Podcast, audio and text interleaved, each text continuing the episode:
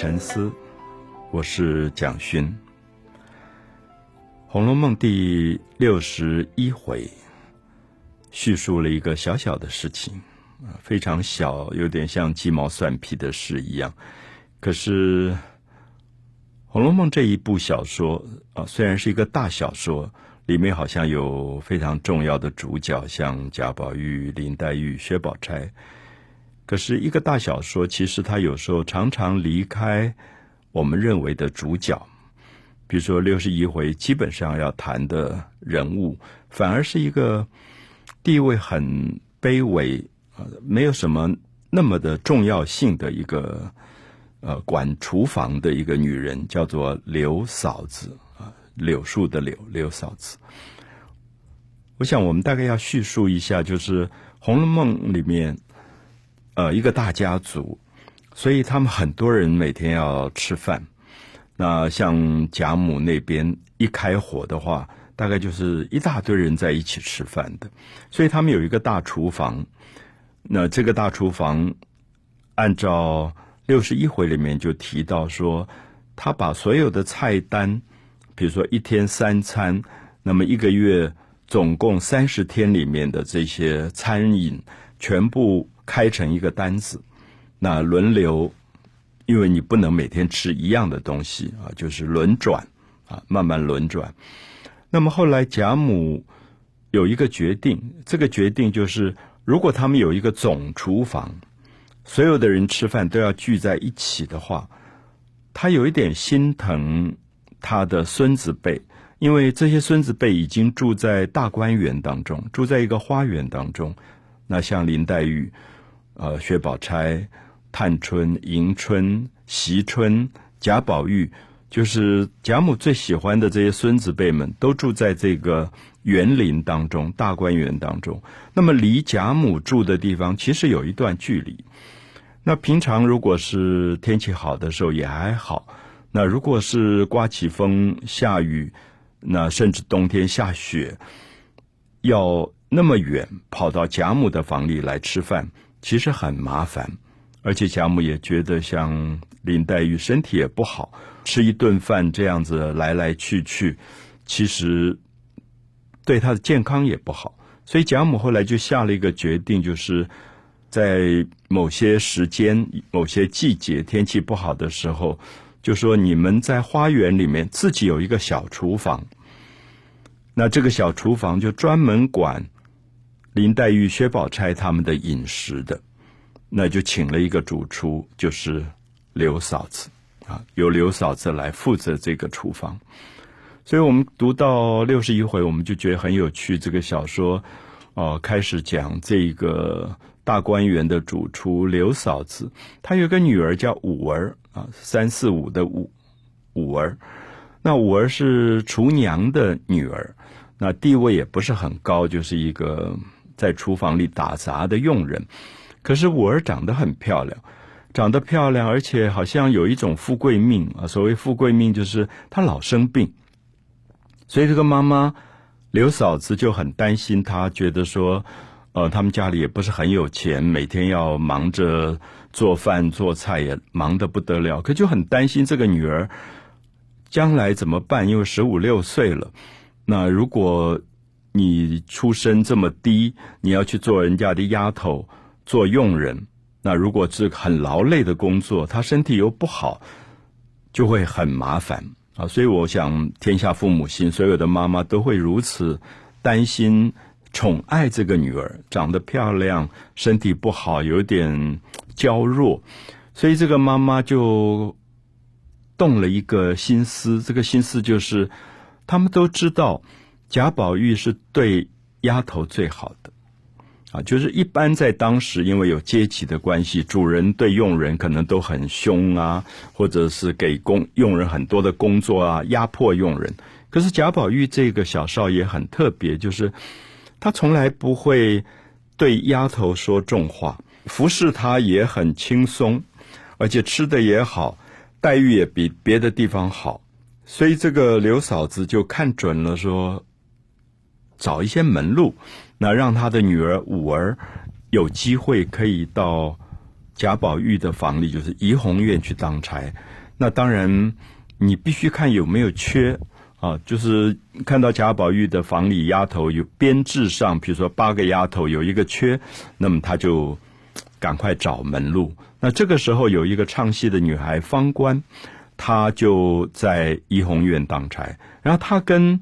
五儿非常要好，常常到厨房里去。呃，吃一点东西啊什么的，所以他就变成了刘嫂子的线路，就说他要走方官这条线，因为他知道方官跟宝玉很好啊，就是宝玉对丫头都是像好朋友一样。那有一天方官如果跟宝玉面前讲讲话，也许就说成了，就把五儿弄进去来当差。所以我们看到六十一回介绍了一个小小的厨娘。不重要的人物，可是里面也带出了非常有趣的《红楼梦》里面复杂的。我们谈到《红楼梦》第六十一回，这一回特别介绍了《红楼梦》大观园里负责饮食的一个厨娘，叫做刘嫂子。那么也谈到她有一个很漂亮，可是身体不太好的女儿，叫五儿。那么因此，我们就看到这个刘嫂子，她每天就在厨房里忙。那好像只是负责大观园里面的这些人吃饭，可是也忙得不得了。我们就看到有一段戏出现了，就是迎春啊，就是贾家的第二个排行第二的这个女儿迎春，她的房里有一个大丫头叫思琪。那思琪我们也知道，她一向是个性比较强，然后常常不爱理人，有点骄傲的这样一个丫头。《红楼梦》里面最有趣的，我们就会发现。好像这个厨娘，她应该要伺候的是林黛玉啊、薛宝钗啊、贾宝玉这些主人，其实不然。我们从这件事情就发现，最难惹的其实不是主人，而是主人底下这些有权势的大丫头。因为大丫头，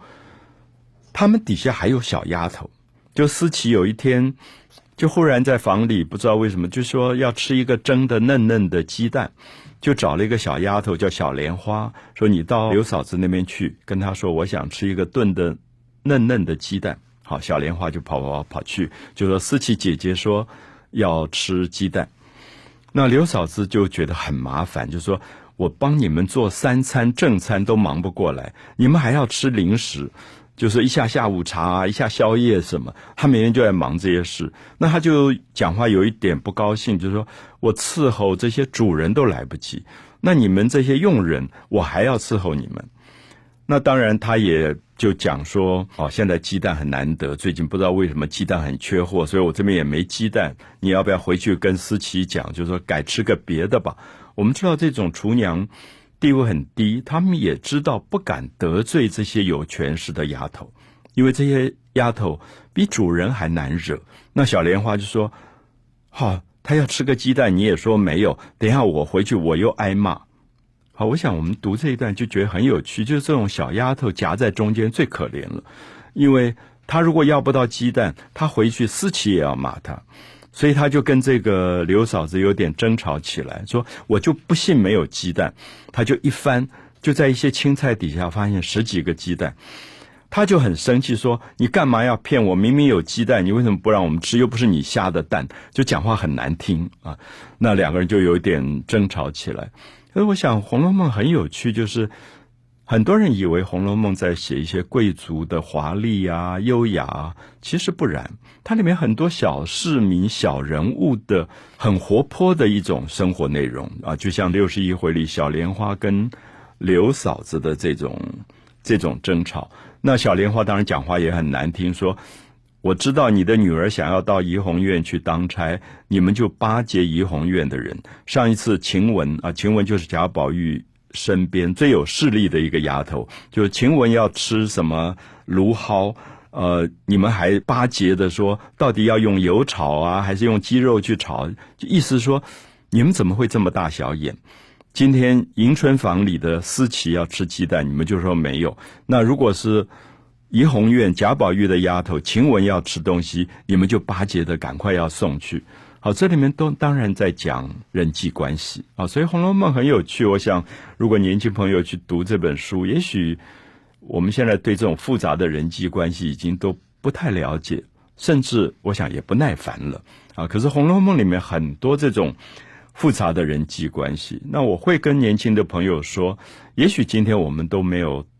大家族了，所以没有这种复杂关系。可是不要忘记，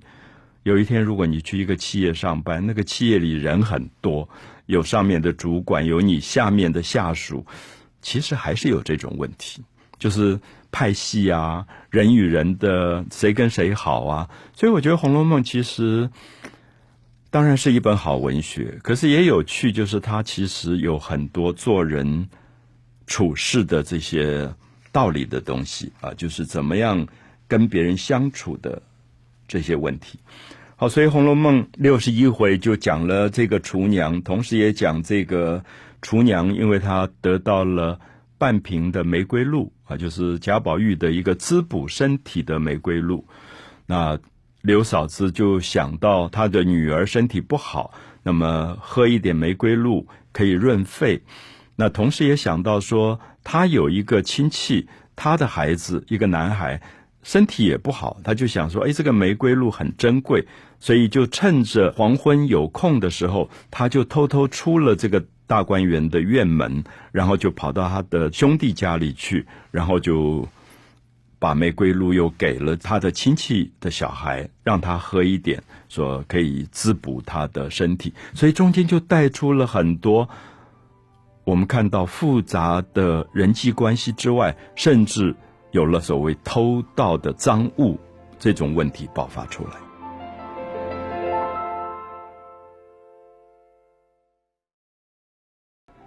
红楼梦》第六十一回，对于有些年轻的朋友可能比较难读进去，因为它的事件有一点点的复杂跟琐碎啊。因为主要是讲大观园的这个厨娘刘嫂子，啊，她从方官那边得到了玫瑰露，然后这个玫瑰露是给他女儿养病的。可是同时，他又想到他自己亲戚的小孩也在生病，所以就偷偷把玫瑰露就带出花园去给外面的亲戚的小孩喝。然后这个亲戚，因为他刚好是做守门的人啊，就是贾府有很多随护警卫，一个门房也是地位很低的人。可是刚刚好，我们就看到说，南方可能有一个什么做官的人要来拜见贾府，因为贾府是公爵府，就是官吏跟官吏之间也有很多私密的来往，所以就送礼，就送了很珍贵的茯苓霜啊，也是一种滋补的药品保养品。那我们就觉得很有趣，就说好，我今天如果到一个人家去送礼，我不会去送他的门房的。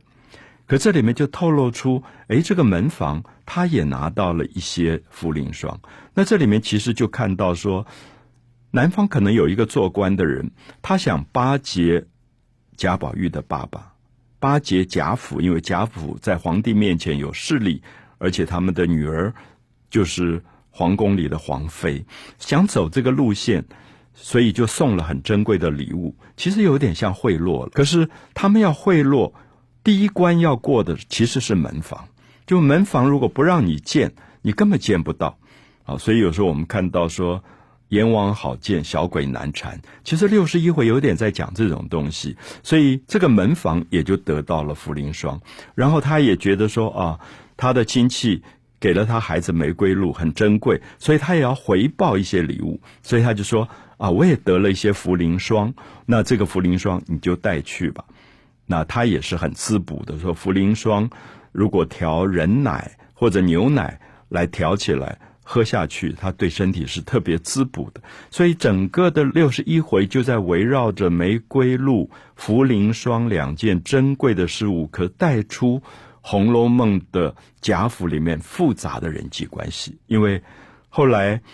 这个刘嫂子就回到家了。回到家以后，他就告诉他的女儿说：“啊，亲戚给了我茯苓霜，那你可以调点奶，然后喝了也滋补身体。”可是这个刘五儿